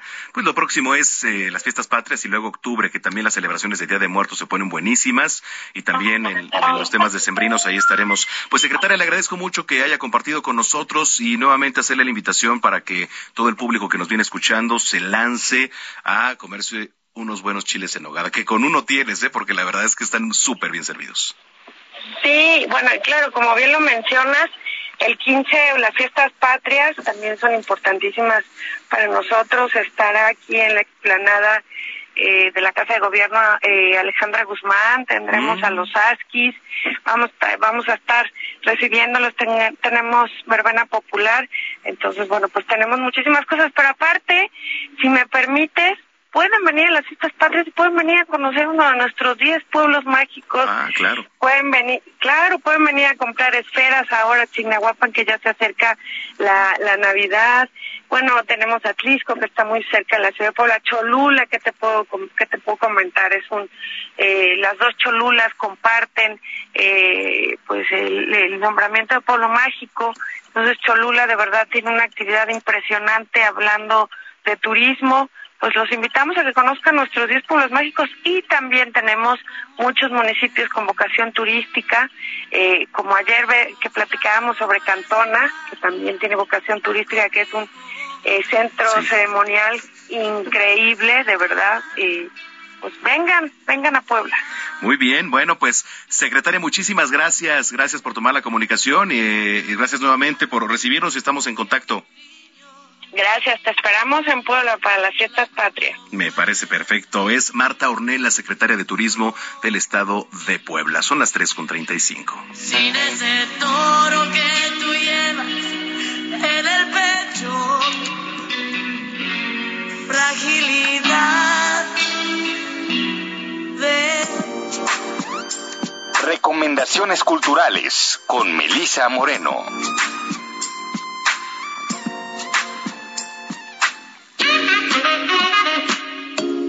Bienvenidos a la Agenda Cultural del Heraldo de México. Yo soy Melisa Moreno y esta es nuestra selección para Zona de Noticias.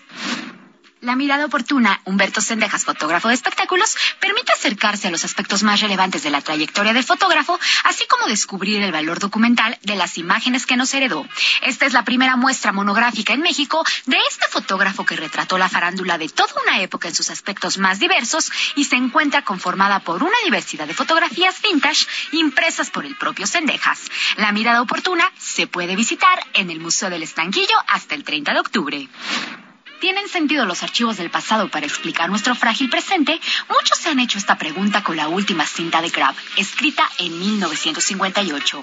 La obra muestra a un hombre mayor, Crab, que acostumbrado a grabar su diario, de pronto siente la necesidad de escuchar una vieja grabación que hizo cuando tenía 39 años. Localiza la cinta y escudriña recuerdos que despierta una interlocución de su memoria en tres planos temporales, su juventud, su adultez y su vejez. Este melancólico monólogo nos hace meditar sobre el papel que juegan los archivos de nuestra memoria en nuestra existencia actual. La última cinta de Crab se presenta hasta este fin de semana en el Foro La Gruta. Todos tenemos talentos que nos hacen únicos y especiales. A algunos se les dan bien las matemáticas y a otros la cocina. Unos son aventureros y otros prefieren leer. Descubre qué te hace diferente a los demás, ni mejor ni peor. Pero ¿cuál es tu talento? El gran libro de los superpoderes es una colección de talentos bellísimamente ilustrada que te hará reflexionar sobre la identidad y sobre tus virtudes y capacidades. El gran libro de los superpoderes de Susan Isern y Rocío Bonilla es editado por Flamboyant. Esta fue la agenda cultural de esta semana. Yo soy Melisa Moreno y me encuentras en arroba melisototota. Nos escuchamos la siguiente.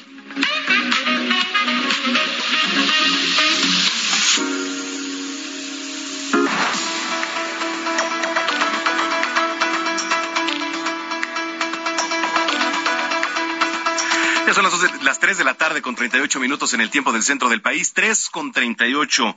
La Conferencia Mundial de la UNESCO sobre Políticas Culturales y Desarrollo Sostenible eh, se va a realizar ahora los días 28, 29 y 30 de septiembre aquí en nuestro país. ¿De qué se trata? Vamos a platicar con Pablo Rafael. Él es director general de promoción y festivales culturales. Pablo, gracias por platicar con nosotros. Buenas tardes. ¿Qué tal? Buenas tardes. ¿Cómo estás, Manuel? Un gusto escucharte. Igualmente. Al contrario, oye, platícanos para la gente que nos viene escuchando, ¿de qué trata esta conferencia? Mira, la conferencia Mundiacult 2022 eh, es la Conferencia Mundial de Políticas Culturales eh, que organiza la UNESCO y que teniendo a México como país sede los días 28, 29 y 30 de septiembre. Eh, Recordaremos que hace 40 años, en 1982, México fue el país sede del primer Mundial Cult, la primera vez en la historia de los países miembros de la UNESCO se reunieron los ministros de cultura del mundo para hablar de la relación entre cultura y desarrollo. En aquel entonces se generó una declaración mítica que ayudó a definir el futuro de las políticas culturales pues de los últimos 40 años. Y contándote la historia, pues en el 19, a finales del 2019, el gobierno de México presentó eh, la propuesta de que esta conferencia se reeditara.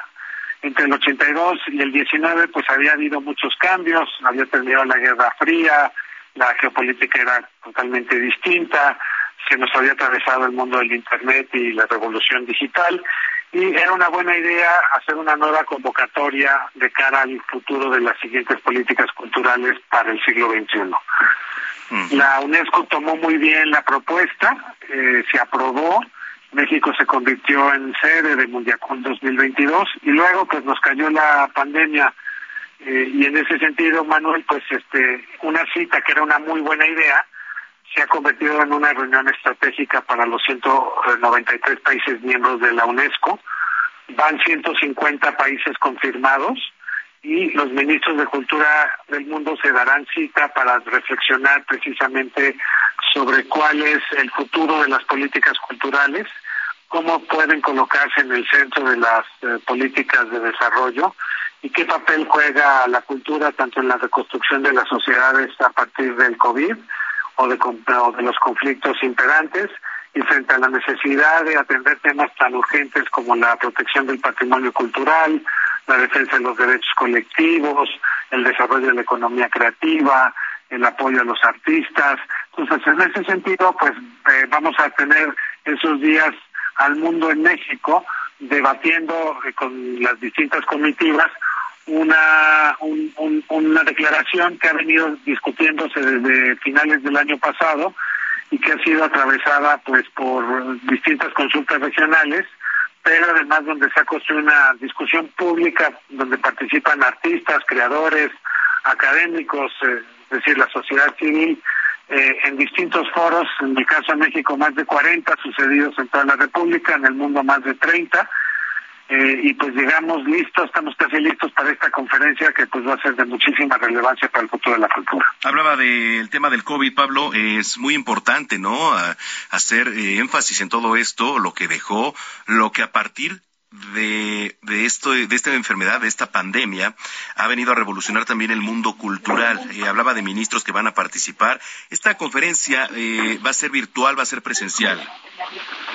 Mira, el objetivo, y es uno de los datos importantes y el hito que representa Mundiacult, es que es la primera reunión global, es decir, que reúne a todos los países del mundo después de la pandemia en términos presenciales. Entonces, la idea es que la mayoría de los ministros participen eh, presencialmente, pero leyendo los nuevos tiempos, pues además el público eh, y los países podrán tener acceso a la vía digital para poderlo presenciar de manera a distancia. Y en este sentido pues el mundo de lo híbrido llegó para para quedarse y es parte de la discusión de cómo la revolución digital puede ser un instrumento eh, si contamos todos con acceso a internet para el desarrollo del futuro de las sociedades y en, y, en concreto el desarrollo de las comunidades culturales y artísticas. Qué importante. ¿Dónde podemos participar? Si la gente que nos viene escuchando dice, me interesa, quiero estar también en esa conferencia, ¿cómo le puede hacer, Pablo? Mira, la conferencia está destinada a la participación de los ministros, o sea, se van a encerrar 150 delegaciones hasta el momento en tres días a partir de una serie de sesiones que es una conferencia de la UNESCO, como funciona la UNESCO en su modelo eh, de asamblea, se hacen una serie de sesiones plenarias donde los ministros se encuentran, luego una serie de sesiones eh, paralelas temáticas donde los ministros debaten. La, ciudadanía pues ha estado participando en los distintos foros, te digo, estos más de 80 foros que se han hecho entre México y todo el mundo, ¿no? Eh, pero además el usuario, quien quiera participar o ver los debates o asistir, pues pueden ingresar a la página de la UNESCO y ahí van a estarse transmitiendo los debates y las conversaciones entre los ministros. Pablo, pues muchísimas gracias por platicarnos, eh, por darnos contexto de lo que viene ahora los próximos 28, 29 y 30 de septiembre. Vamos a estar muy pendientes y si lo permites, pues estar en comunicación. Pues te lo agradezco mucho, Manuel. Preguntabas cómo se puede participar. ¿Ah, Eh, ustedes, los medios, son fundamentales para el tema. Eh, si quieres hacer, ir haciendo cortes, ¿no? Vienen, hay mucho material para entrevistar, muchos ministros que vienen en camino y nosotros encantados de que el Heraldo esté cerca. Va a haber una conferencia de prensa el primer día, va a haber una sala de prensa también, así que les eh, pedimos a sus compañeros de los medios que también se registren en la en la prensa. Hay dos salas de prensa, un- una en el Auditorio Nacional, otra en el Complejo Cultural Los Pinos, y por acá nos vemos mu- con mucho gusto para darle seguimiento a ver cómo va esto.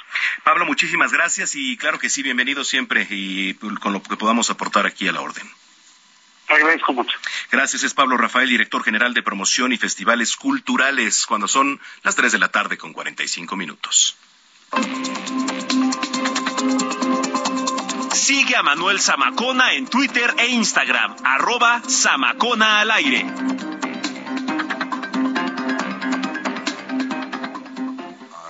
Too sexy for my love, too sexy for my love, love's going to leave.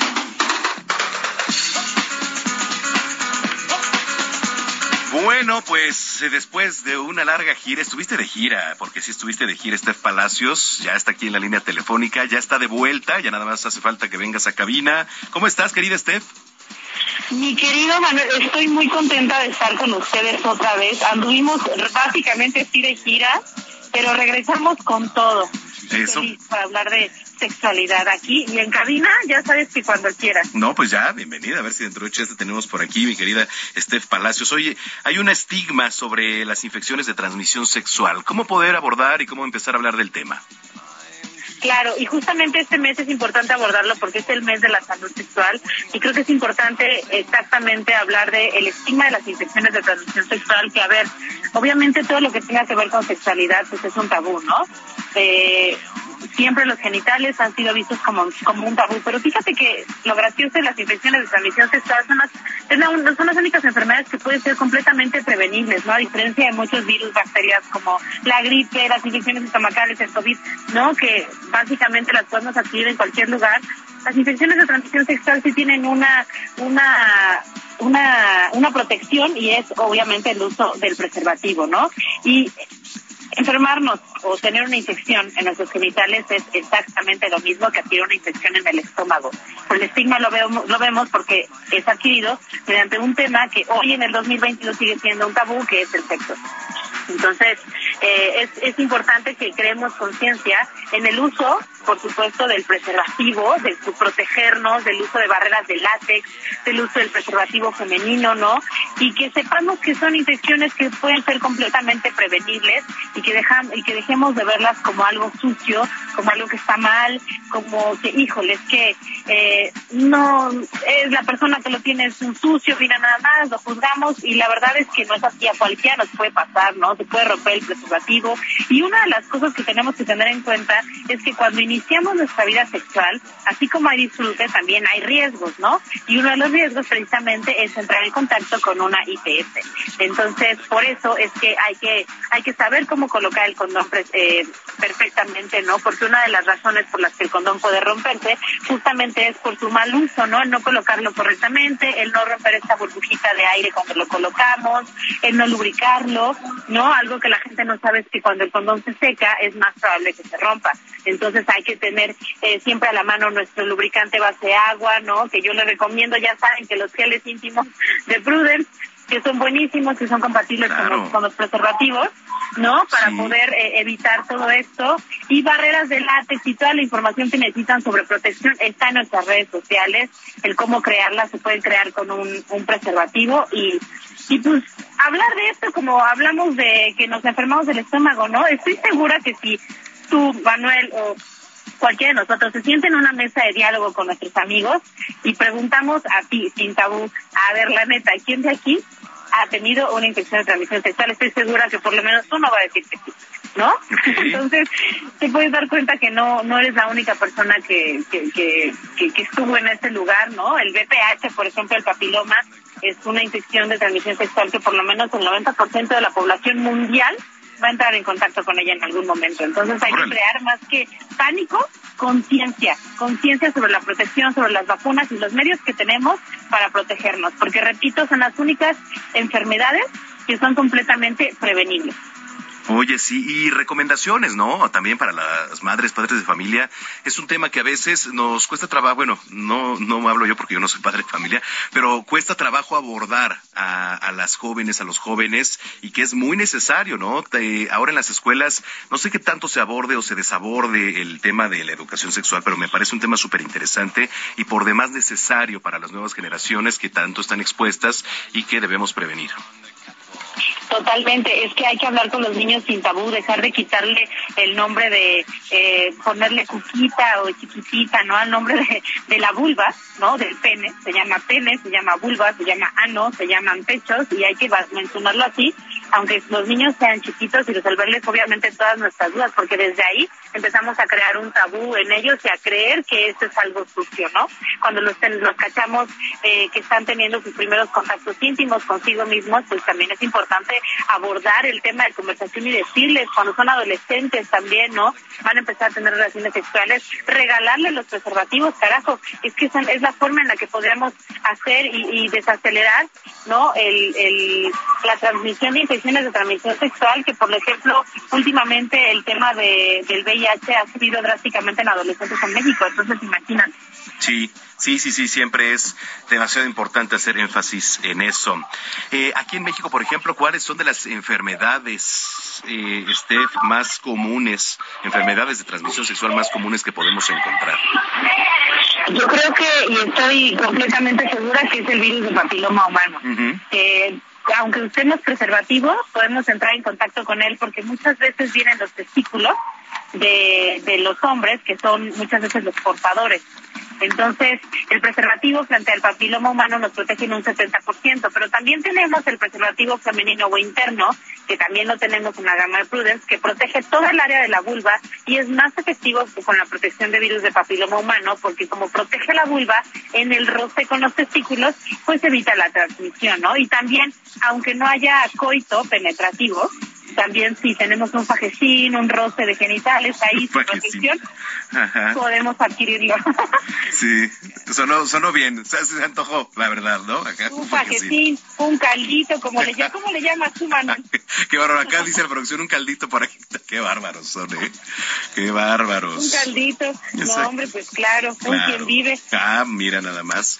Oye, ¿dónde te encontramos, Steph, en redes sociales? Claro, en Condones Prudence de Cate México, ya lo saben, y a mí como Estef Palacios en todas mis redes sociales. Muy bien. Bueno, pues te mando un gran abrazo y te espero dentro de ocho días o quince, el día que quieras venir, esta es tu casa. Por favor, dentro de ocho días, un hecho. Venga, te mando un abrazo. Gracias, Steph. Igual, besotes, bye. Gracias, Steph Palacios, aquí en Sonoga, Sonoga, Sonoga Noticias. Bueno, oiga, antes de despedirnos, eh, le platicaba el día de ayer, tuve la oportunidad de estar ahí en el Teatro en el Auditorio Metropolitano, escuchando a Ramón Vargas, a Javier Camarena, a Fernando de la Mora en un gran concierto eh, que llevó por nombre México suena a lo grande. Bueno, estuvieron, hay varias personalidades, ¿eh? me encontré con Maxim Gusay, con Areli Paz, a quien le mando un gran abrazo, este, y bueno, una serie de personalidades también que estaban por ahí. Agradezco muchísimo la, la invitación. Y así se escuchó este concierto. La verdad es que eh, pues tocaron diversas canciones. Granada, además estuvieron por ahí acompañando los boleros como Los Panchos, estuvieron acompañados de mariachi, de una gran orquesta, en fin. Y bueno, pues estos representantes de ópera, ¿no? Estos tenores a nivel mundial, de verdad es que nos deleitaron durísimo. Así que bueno, yo los quiero dejar con parte de este concierto que se vivió ayer en Puebla en el Auditorio Metropolitano. Yo soy Manuel Zamacona, muchas gracias por habernos acompañado. Mañana tenemos una cita en punto de las dos de la tarde aquí en Zona de Noticias. Que la pasen muy bien, coma rico y hasta entonces.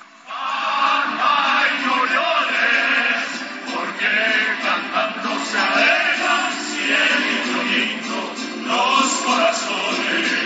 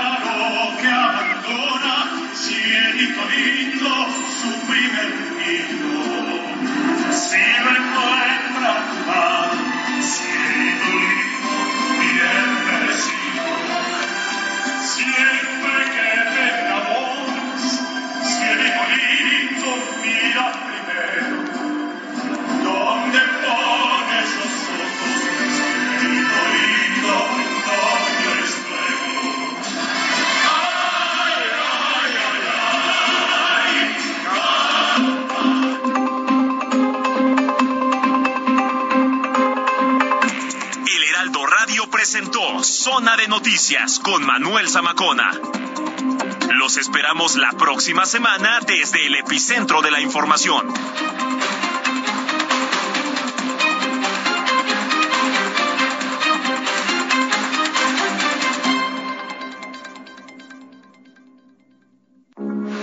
Heraldo Radio, con la H que sí suena y ahora también se escucha.